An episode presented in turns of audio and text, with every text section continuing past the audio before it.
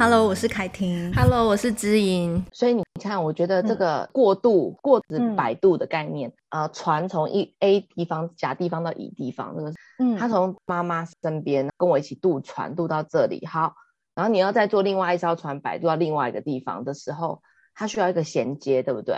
嗯，我觉得这个时期的那个对于，比如说你的孩子跟你的依附很深。嗯，然后他在依附到慢慢转移到这个老师的时候，其实他很看这个主要照顾者的态度，就是说我的妈妈是怎么去想这些老师的，这个态度其实也会进入到他能不能顺利摆渡成功。嗯、但是大多数如果假设是对教育有热忱的老师，其实基本上就会让孩子顺利的摆渡的时候，就是主要照顾者的安心的态度很重要。对，不然的话，他如果是我们在家里面讲说，哎，那个老师怪怪的，哎，那个老师好像有点凶，所以害我们没办法适应之类的，这些其实都会让孩子时不时隐约感觉到那是不安全的。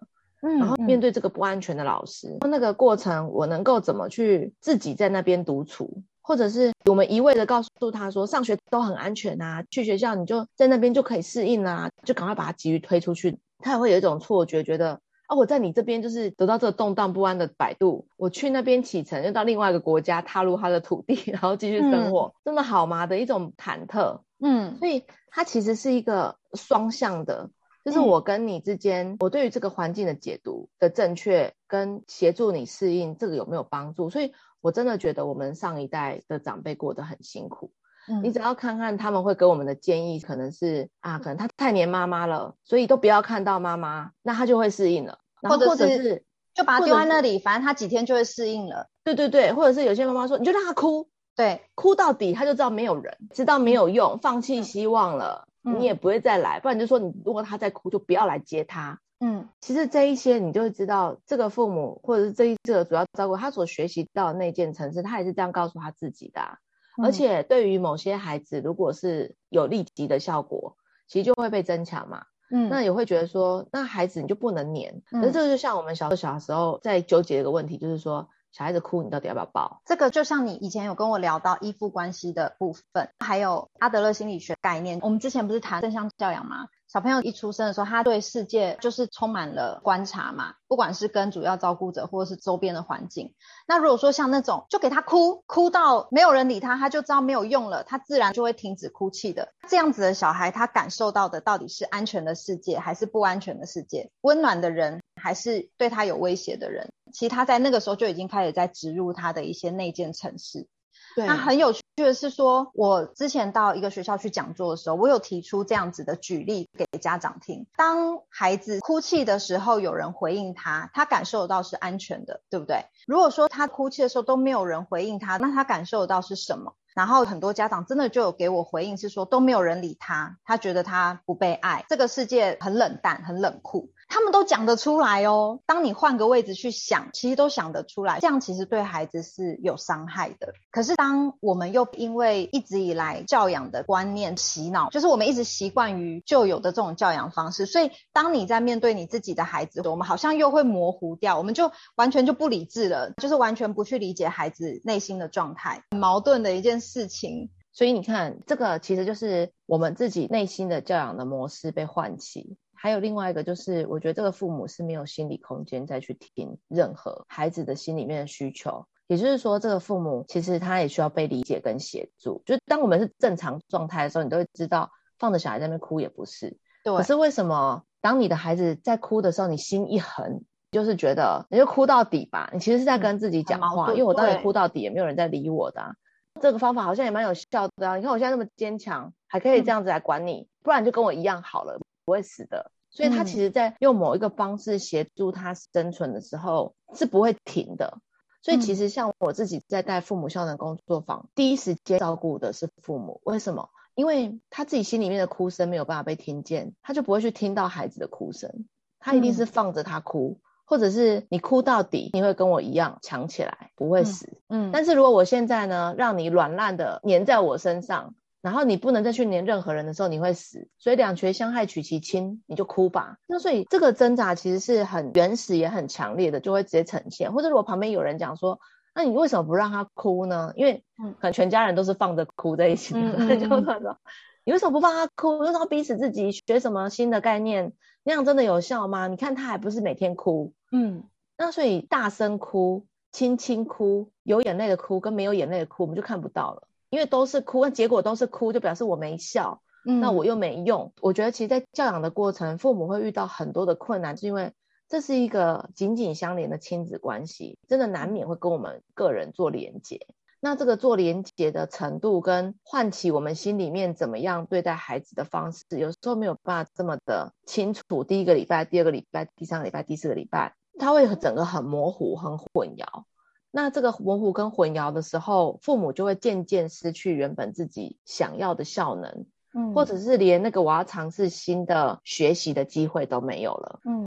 我是一个蛮压抑的人，我会希望我陪伴孩子的过程不会有杂音吧，所以我希望可以自己陪伴，我自己记录，自己了解他的这个整个历程。嗯、那我之后他在适应上，我会有一些我的观察，不会说，哎，我一半是给别人陪，一半又给谁接，嗯、之后就有不同的声音会进来说，我我我觉得他应该是怎么样，那我觉得我就没有办法用自己去感受他跟了解他。他第三周的时候，我老公因为他嘴巴长疱疹，他就问我女儿说：“哦，爸爸嘴巴长疱疹，好痛哦，都没有办法吃东西，我觉得过不好。”那 Emma，你觉得你过得好吗？然后他那边也在吃东西，他觉得他爸怎么吃那么困难？他突然抬头说：“我其实过得很好啊。” 然后。他爸就傻眼，他爸想说：“哎、欸，你这三周都在尖叫。”嗯，他突然在那一瞬间，就吃东西没有什么防卫心的时候，突然之间说：“我其实过得很好。”而且他说：“我其实……”我老公说：“那你平常在 在在演戏而已，对对对，就是演大演小这种感觉。但也不能说他完全在演戏，只是说就觉得那个心情就，就哦松一口气。原来你的真话，如果是你过得好，对，那我们心情心里面有点又又好笑，对，觉得你只是在发泄。或者是你只是想尖叫，嗯、那你的尖叫的呐喊是被允许的啊。嗯、就像我们不想上班，不想上班，不想上班。对对对，我们也会讲啊。对，嗯，所以你知道他这个礼拜是第四个礼拜，嗯，他就会说我要拿什么东西给老师哦，我今天这个这个娃娃，我想要再拿去跟给那个同学哪一个同学看。然后我就跟他说啊，那你为什么有时候又会讲说你不要去什么好奇好奇妙哦？我我不会讲奇怪，我说你奇妙。嗯、他就说我在讲真话啊。我想讲真话嘛，我说，所以你一方面有点想去，一方面有点挣扎，说啊，但是那边又好像有点好玩，因为有同学可以跟你分享你新发现的事情，嗯、或是你新买的娃娃，好像也蛮好玩的。按、啊、这些你跟弟弟分享，弟弟目前好像不太懂，嗯，然后外面的世界开始长进来了嘛，对，那我就帮他稍微这边建一点，那边建一点，然后，所以现在只要他在那边要进去的时候，有时候这边老师只要一笔 OK，我们就真的马上走，嗯，我会在外面。窥探很久，然后这辈子在窥探人家窥探很久，说怎么办？怎么办？他会怎么样？就是心情慢慢很忐忑。嗯，那我觉得他就有去长出他一些能力去应付这个插班生活，就稍微趋于稳定。嗯，他就比较能够去承认自己的心情，然后他也办法确定说，如果他在学校适应，家里的环境还是不会改变的。嗯，对，然后去让他感觉这个成长的快乐。嗯，你刚刚有说到一个，就是孩子在适应的这个。过渡期嘛，我就想到，比方说他现在到学校了，他现在有一个新的环境了，他会觉得说，会不会以前那个就不见了，就消失了这样子？类似你刚刚有讲到这一段，然后就让我想到说，我觉得孩子都还是会有想念家里的心情，就是就连我自己也会，嗯、呃，我记得姐姐刚上幼儿园的时候，我也会有想念她在家里的心情。就是我会想念她还没上幼儿园的时候，整天跟妹妹在家里一起玩、一起闹的那个时光，我会去想念那个时光。然后当妹妹也去上幼儿园的时候，我也会去想念曾经就是她单单跟我在家里。就是姐姐去上学的时候，她单单跟我在家，然后那个时候我我们就是一对一，有时候带她去公园，有时候带她去逛一逛，就是我们在家里相处的那个模式。呃，等姐姐放学又开车一起去接姐姐，就是我自己大人也会去想念当时那个已经过去的时光。所以我觉得孩子他现在要进入一个新的阶段了，他一定也他也会想念旧有的生活。嗯、所以我记得像我的孩子，他妹妹妹妹她去上幼儿园的时候，她大概每次要进校门前，她就会分离焦虑，哭个那个。大概一个多月结束，然后前几天他也是突然又跟我说：“妈妈，我今天想要中午就回来，我想要吃完午餐就回家。”然后我就会问他说：“嗯，为什么呢？”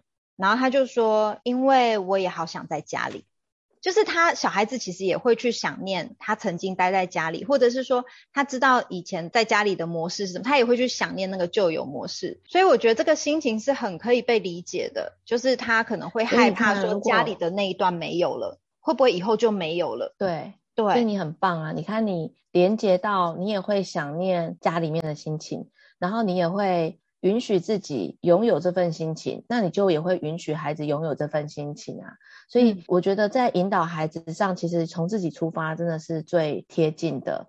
那有时候我会跟我孩子分享说，妈妈也好想念外公外婆，可是他们人在南部，嗯、那这时候我该怎么办？我会每天哭哭啼啼的跟你讲，还是我把这个想念我拿去，比如说跟他们打个电话啊，或看看照片等等。嗯、你看这个就呼应到我们刚刚讲的，如果父母允许自己也有这份尖叫跟心声，其实对于孩子这个你会觉得哦，人之常情，嗯，真的会想念，因为我们对你也都好重要，也在你生命中有一份分量，嗯，所以不敢听，不敢想。跟说不要不要，彼此之间不要接触。这个人会给这些建议。那我们的上一代其实他们有他们的伤痛，他们才会有这种说，那我们就不要看，不会想，不用接触，不会痛。嗯，那他们也不允许自己拥有这一个想念，或是想了又怎么样？想了也得不到啊，想了只会更伤感。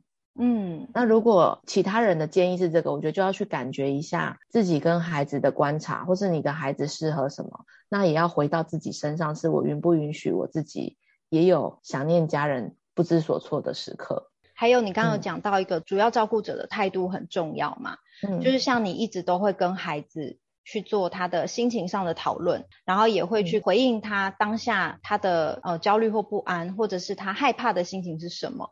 可是你都是一直处于很坚定，嗯、然后又是很有自信的状态，因为你就是一直相信说我的孩子会度过那个过渡期，我们只是陪着他每天去感受他不同的每天的状态，因为他其实每天都在进步了，他的今天就比昨天进步了嘛。假设第一天到学校，他已经大概知道学校的模式了。学校长什么样子？等到呢，他第二天要去学校的时候，他其实已经比第一天更熟悉学校的感觉。等到他第三天要去的时候，他又比前两天又更熟悉学校的感觉，而且他或许也已经比较跟老师稍微建立关系了。所以他每天每天都在进步。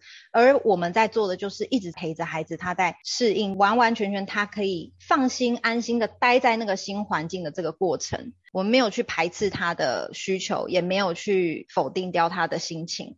而是只是一直在陪伴他，所以我们其实是可以不用急着去解决说，哎，什么时候才可以让他不要再哭啊？哎，到底什么时候他才会，嗯，他才可以完全融入？有什么办法可以加速、加快，不要让他再有这个分离焦虑？好想赶快解决掉这个分离焦虑，好想要赶快度过这个过渡期。可是有时候真的急不得，有时候加速不见得是一件好事，而是你这样就是踏踏实实的，我每天就是陪着你，然后让你知道说，就是有人陪着我，有人支持我，不管是家里或学校的老师。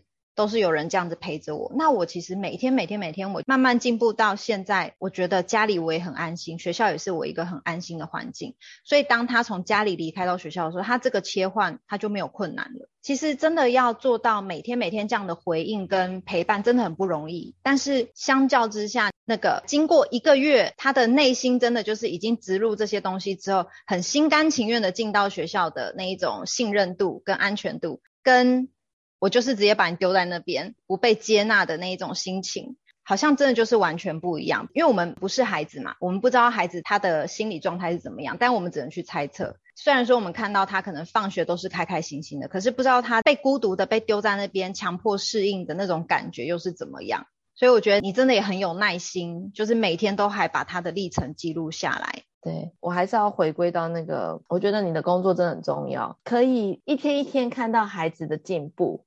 然后允许孩子的进步，跟慢慢与自己脱离的那个有距离的过程，而不是急着把他们送出去，急着把他推走，然后在回家的过程又让他感觉好像有点失调。